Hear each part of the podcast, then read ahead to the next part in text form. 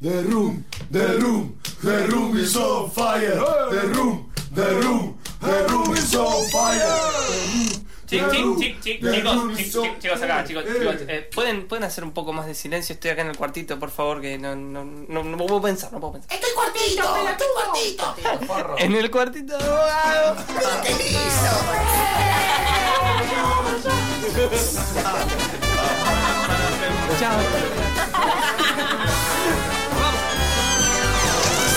The Little Room of Bogado. ¿Por qué ríes así? Si no tienes razón para amargar mi corazón. Tú sabes que te quiero y en el cuartito espero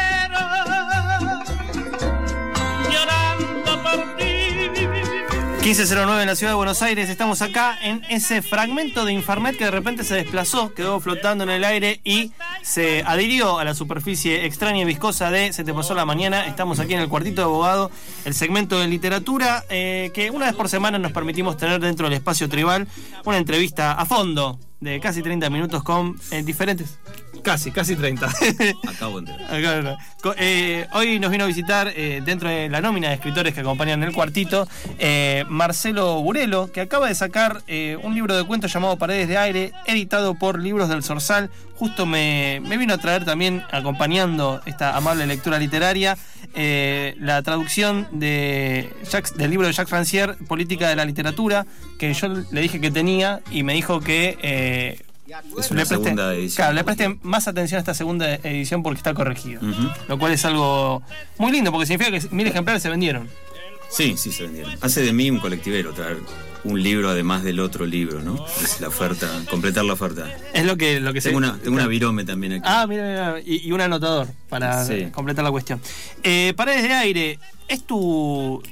O sea, has escrito, he visto por lo menos eh, varias de tus obras literarias. Recuerdo buenamente que en su momento saqué una de, de poesía. Has padecido, claro. Eh, pero no tenía registro de que escribieses también narrativa y, y sobre todo cuentos. No sé si es el primero, segundo, tercero. Como libro, bueno, ante todo, buenas tardes, como, como hay que ¿Qué decir. tal, Marcelo Burelo? ¿Cómo estás? Incluyendo el ante todo, que es de rigor. Eh, empecé escribiendo cuentos cuando era un niño, sin exagerar. Y la verdad es que en los últimos años publiqué algunos libros de poesía, de los cuales has padecido más de uno. Eh, finalmente me decidí a hacer un libro de cuentos. Tomé un par de mi adolescencia, de mis 20 y, y actualmente, como sigo escribiendo, agregué un par y traté de homogeneizar un poco, por decirlo horriblemente. Y busqué una, una temática común, digamos, en la selección. Pero sí es el primer libro, en síntesis. Sí, eh, o sea, el primero, digamos, formalmente editado. Normalmente por es el primero, manera. sí. Me cuesta pensar en mí mismo como publicando un primer libro de cuentos porque tengo carpetas en papel y ahora archivos digitales, eh, decenas, no sé si centenares, pero decenas. Pero como libro, sí, hasta ahora todo lo que puedo ofrecer son estos cinco cuentos. Cinco cuentos que atraviesan diferentes tipos de clima. La verdad que, que me pareció muy interesante. Si bien digo esta frase casi te diría remanida y, y- y lugar común, cuando uno quiere hablar de una colección de, de cosas, dice, ¿no? Diferentes tipos de clima. Pero acá casi es literal porque hay cambio de clima, hay eh, calor, frío. Sí, sí, sí. es, es una expresión bastante literal. Los cuentos eh, tienen como una especie de eh, enganche topográfico muy interesante que me di cuenta recién al partir del segundo cuento, porque pensé que el primero era una referencia general. Mm. El primero se llama Los muertos nadan. que es la verdad un, un texto muy interesante que me recordó mucho a esa historia que, que había leído no me acuerdo hace cuánto, de que en una ola de inundaciones, justamente uno de los pueblos del interior de la provincia de Buenos Aires se vio como rebalsado su cementerio. Eh, creo que uno de esos eh, míticos cementerios de Salamones, no recuerdo eh, qué. Habla, habla muy mal de mí el hecho de que la inspiración de ese, de ese cuento no fue tomada de una crónica periodística, porque sucede a menudo esto, Sí. sino que la tomé de una novela de Kensaburo Oe. Ah, O sea, es tomar lo que sucede, pero de la literatura. Eso delata que uno vive encerrado leyendo y está más lejos de, de la, de lo fáctico que de lo ficticio. Pero sí, ha habido más de un caso verdadero. Eh, en la novela Kensaburo Oe se menciona un pueblito japonés que quedó. Es una mención al pasar, pero me pareció muy poderoso, ¿no? Es uno de mis escritores favoritos, entonces también hay una idea ahí del tributo. Mira qué interesante. Yo de que seguro hoy creo que leí solo La Presa. Bueno, eh, lamentablemente sea quizás su mejor texto y es el primero. Ah, mira. Es una novela, un relato largo, si vos querés, o novela corta, como te guste llamarlo. Eh, y lo mejor que escribió Kensaburo fue en esa etapa, cuando él se estaba buscando a sí mismo y era todavía un escritor muy salvaje. Eh, después ganó algunos premios, eh, consiguió algunos contratos y se estabilizó, empezó a hacer novelas un poco más largas y perdió esa dosis de salvajumbre japonesa auténtica que para, a mi gusto tenía. Eh, lo que más me gusta de él es La presa, que es lo primero, y el- lo segundo, que es eh, Fusilada a los niños. Ah, mira. Hermoso texto. Sí, sí, sí, sí. Y aparte muy jugado porque es, está justo en el clima eh, posguerra, Sí, sí, post segunda guerra, Sí, todo muy oscuro, muy, muy turbio. oscuro, eh, nadie sale bien librado de allí, los norteamericanos cometieron horrores, los japoneses eran atroces y los narradores de Kensaburo siempre están en problemas y en apuros, ¿no? Y tratan de, de salir a flote con lo que pueden, con un hermano, con un mentor, con la naturaleza, etcétera. Ese Kensaburo es notable. Después, por decirlo en términos eh, comunes, se aburguesó. Se aburguesó. Eh, ese mismo clima que vos estás eh, realizando, o mejor dicho, estás describiendo a partir de pensar en Kensaburo y demás, ya que la palabra que se ha impuesto para ver tu libro ha sido clima, justo un libro que se llama Paredes de Aire, Sí, sí. editado por Libro del Sorsal. El segundo cuento, En la trinchera, tiene esa cosa también de un Sí. narrador que... eh, digamos, en todo momento estás esperando que te tire la nota turbia, la nota oscura, de algo que ya es de por sí oscuro, porque estás en una situación de guerra, soldados en la trinchera, pasando hambre y demás, y un final que yo no la vi venir. Yo pensé en, en algún momento que, bueno, el, el narrador va a confesar algo, pero no, el final es totalmente inesperado. ¿Cómo fue la construcción de ese relato? Porque me pongo a pensar, pasás de un clima en donde una maestra en Los Muertos Nadan eh, básicamente le tiene que explicar a sus, sus alumnitos el tema de que eh, sus parientes no van a salir flotando una vez que llegue la inundación y demás. Perdón, instalada ya la inundación. Eh, una cosa que, que me recuerda también to- toda esa. Llama, por, para decirlo de alguna manera, nuevo terror argentino. ¿Viste? Marina Enríquez en adelante parece que hay como una especie de vuelta al terror. Sí. Eh, y, y este cuento como que engancha en esa sintonía con su toque personal y demás, pero está como en eso y de repente saltás a esta otra cosa Sí. que no tiene nada que ver. Sí, eh, lo que vos decís así, es, es un libro topográfico y por eso hago una especie de didascalia teatral al comienzo de cada relato donde digo un lugar tentativo y una fecha aproximada donde se podría situar ese relato. Y después en los relatos evito, eh, no solo no uso nombres propios, sino nunca, nunca hay una mención de ningún lugar ni de ninguna fecha, o sea, todo eso tiene que deducirse de adentro. Y la ayuda viene desde afuera, la pongo yo en un epígrafe. Eh, es un truco, es un juego. Me gustó esa idea y se me ocurrió un poco ya pensando el libro. Eh, lo del nuevo terror argentino te agradezco, pero dada mi edad y dado que leo Lovecraft y Poe desde que tengo 5 años de edad, eh, creo que ya es el Sí. viejo, el viejo terror el viejo argentino. terror argentino.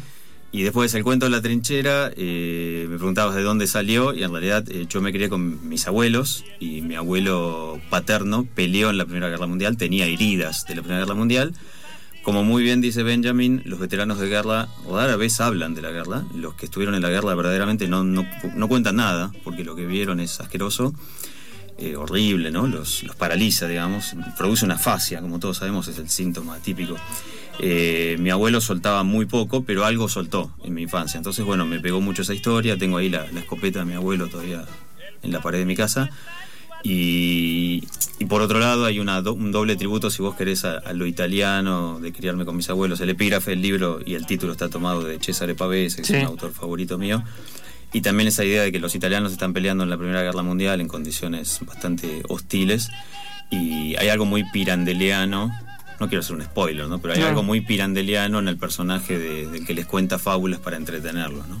Sí, eh, un cuento terrible y que justo te iba a decir que la otra referencia que se me había cruzado era el Benjamin del narrador con esta idea. Claro. Para aquellos que tengan ganas de leer un hermoso texto, el narrador de Benjamin, eh, filósofo alemán con una vida que ya de por sí es literaria, eh, tiene en ese texto un- una idea que es muy interesante, que es que los soldados eh, provenientes de la Primera Guerra Mundial, con la novedad de las trincheras y las tecnologías que se empiezan a utilizar en el Y campo de batalla, y las minas. y las minas. Que no te dejaban dormir, ¿no? Porque Claro, cualquier ruido nocturno podía hacer que por debajo tuyo había un alemán o un francés poniendo un explosivo.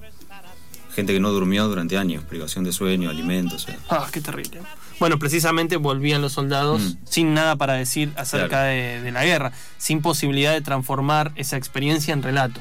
Les ha pasado también a muchos astronautas, los que, muchos que pisaron la luna, ¿no? Eh, no pueden poner en palabras, se vuelven casi afásicos. Han estado frente a una experiencia tan de shock o sublime que luego cuando lo tienen que traer al lenguaje, eh, si les atás las manos no pueden hacer nada, porque empiezan a hacer gestos con las manos, ¿no? Y- Claro, claro. Sí, sí, como esa cosa de decir... eh, esto- ¿Qué pasó? No sé. Acá. Yo estaba de pronto con mis amigos, volaron todos por el aire y quedé salpicado por las tripas y los pedazos de ojo y de cerebro de mis amigos en la guerra. O fui a la luna, había un silencio total, puse el pie ahí, se veía la tierra allá y me escuchaba respirar a mí mismo. ¿Qué te puedo contar de eso? Claro, o es, sea- es más allá, no es ni es más que es más que la muerte en realidad. ¿no? Eh, de esas cosas habla también Paredes de Aire. eh, como les decía, el primer texto que reúne cinco relatos de- de- del querido Marcelo Burelo, eh, a quien por ahí alguno conocerá por su rol como traductor, por su rol como coordinador de, de ediciones, referidas más que nada al campo de la crítica literaria y también por su rol como docente. Él está vinculado como mínimo, me- después me, no, no es necesario ver- verter todo tu currículo docente, pero como mínimo eh, a, a la Universidad de Buenos Aires y la carrera de letras, que bueno, ahí va la otra cuestión, ¿no? ¿Cómo es escribir?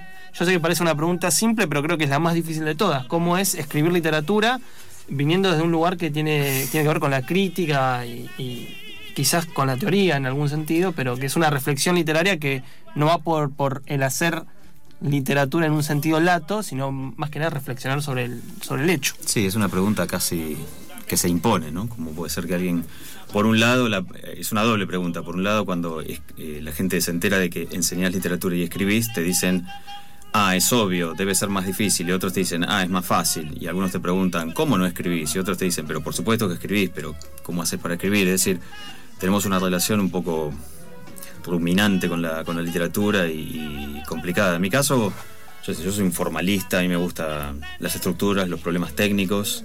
Me identifico mucho con lo que estoy enseñando últimamente, que es literatura norteamericana, ¿no? Pensar la, el- la narrativa como una serie de problemas y el hecho de que el escritor toma una, una forma, eh, tiene que empaparse bien de la tradición, me parece como una especie de obligación moral, si querés, por decirlo de una manera pedante, conocer bien lo que se hizo, ya sea novela, lírica, cuento, drama, etcétera, y luego ver qué pequeña variación personal puede hacer él sobre la tradición. Es un desafío y al mismo tiempo es un juego. Te bloquea, pero por otro lado te, te, te impulsa a escribir. Así que se vive con, con una cierta tensión o angustia, pero nada, nada en especial. Me parece que hay una cuestión, para mí, más bien formal. Yo pienso la literatura como un juego lúdico. No me gusta mucho la literatura con contenido, mensaje, denuncia, Claro, no, no. etcétera. Bueno, se nota mucho también en, en la manera en la cual el cuento está construido, cada uno de los cuentos están construidos, porque tienen como esos términos que siento yo que no buscan ningún principio de verosimilitud. O sea, eh, pienso en el cuarto cuento. Lo, eh, lo tomo como un elogio. Para muchos escritores. No, no, para mí es un elogio, eh, para mí es un para elogio, Muchos ¿eh? escritores te saltarían a la yugular y te estrangularían. Dirían, no, yo estoy con los derechos humanos. Sí, Claro, claro. claro. Bueno, yo lo tomo como un elogio. Pero en otros contextos puede ser un gran insulto. ¿no? No, seguramente, pero bueno, ahí va también otra reflexión acerca Mm. de cuál es el lugar de la literatura. Una pregunta Sí, sí, sí. absolutamente central y, e imposible de resolver, ¿no? ¿Cuál es el- claro, política de la literatura me señala el querido eh, Tenemos Marcelo. el libro de Ranciera y a la vista. Un poco, un poco como respuesta, ¿no? Pero notaba justo que en los cuentos, por ejemplo, no, no, hay, no hay ningún intento de que un, un personaje, no sé, qué sé yo, hable como supuestamente tendrían que hablar estos personajes en ese momento histórico y demás, sino que directamente hablan eh, como lo que son, ¿no? Eh, piezas de- dentro del mecanismo del relato. Entonces es- tienen que decir lo necesario como para que uno pueda avanzar en, en el argumento y no tanto se quede con esta cosa que suele ser a veces un problema de la necesidad mimética representacional de la literatura, ¿no? El gran problema de, qué sé yo, para llevarlo a, a ejemplos emblemáticos de la literatura argentina, Torito de Cortázar, Mm. ¿no? El hombre de la esquina rosada de Borges, Sí, ¿no? sí, sí, sí. Personajes que supuestamente hablan como tendrían que hablar tal o cual y que en algún sentido a veces el relato queda en eso. Sí, el color local, el regionalismo, la verosimilitud. En realidad, eh, cuando hago estos relatos, no sé si lo logré, voy a, voy a hablar como si lo hubiera logrado. Claro. No sé si está logrado lo que quise hacer. Lo que Vamos a partir una es- hipótesis. Vamos a hablar, eh, claro, casi contrafácticamente. Mi idea era poner en tensión una cierta investigación que hice, topográfica y cronológica, sobre cada cronotopo de relato, Y por otro lado, articular ahí narradores que son, como vos bien detectaste, porque sos un avesado profesor de literatura. Ay, gracias. Eh, nada, este es el momento televisivo. claro que nos tiramos flores. que nos Bueno, bueno, elogiamos y luego vamos a la propaganda. No, pero claro, has detectado que esos narradores son muy artificiosos en el sentido de que son narradores muy del alto modernismo literario, muy de Sí, 1910, sí, sí, de totalmente. 1920. Estaba, estaba Eh, pensando eso. Uno piensa que yo. No, estoy, insisto, estoy, no estoy diciendo que yo haya logrado esto, estoy diciendo aspiracionalmente en qué pensé. Pensé en algunos relatos favoritos míos, como puede ser eh, La construcción o la madriguera de Kafka o El vino generoso de Italo Bebo. Narradores que uno no sabe muy bien en qué lugar de la acción están situados y cuánto saben, que te empiezan a contar algo que parece que está en pasado, pero que luego hay un momento en el que el pasado los reencuentra en el presente y a Sí. partir de ahí el relato retoma y se acelera todo, ¿no? Manejan eh, la temporalidad de una manera bastante arbitraria y escarcean información o la dilapidan cuando no es necesario, entonces te, te ¿cómo decirlo? Te, te agolpan con un montón de datos, con un cúmulo de reflexiones y datos cuando vos querrías que pase algo y luego cuando pasa algo pasa demasiado rápido. Es decir, se desplazan muy arbitrariamente, muy artificiosamente, esto es lo que vos notaste, dentro de esos cronotopos. Los Claro. cronotopos están cuidados desde la verosimilitud, de hecho hay un par de, de relatos. Antes de publicar el libro consulté especialistas en armas, en psiquiatría, etcétera, por las dudas, ¿no? Y hoy por hoy tenemos esa poderosa herramienta de ignorancia mundial que es Wikipedia.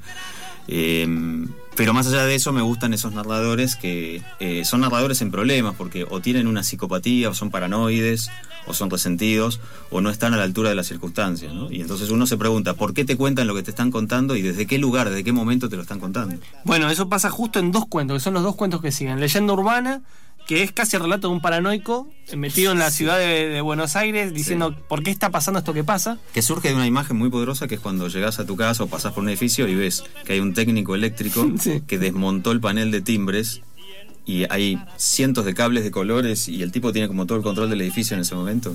Sí, sí, y aparte el, el manejo de la pausa en ese relato, porque lo que abunda precisamente son eh, los, los puntos suspensivos. Punto suspensivo. O sea, como una marca de que, de que hay algo que el narrador está esperando y, y esa espera en realidad es lo que marca la tensión paranoide, ¿no?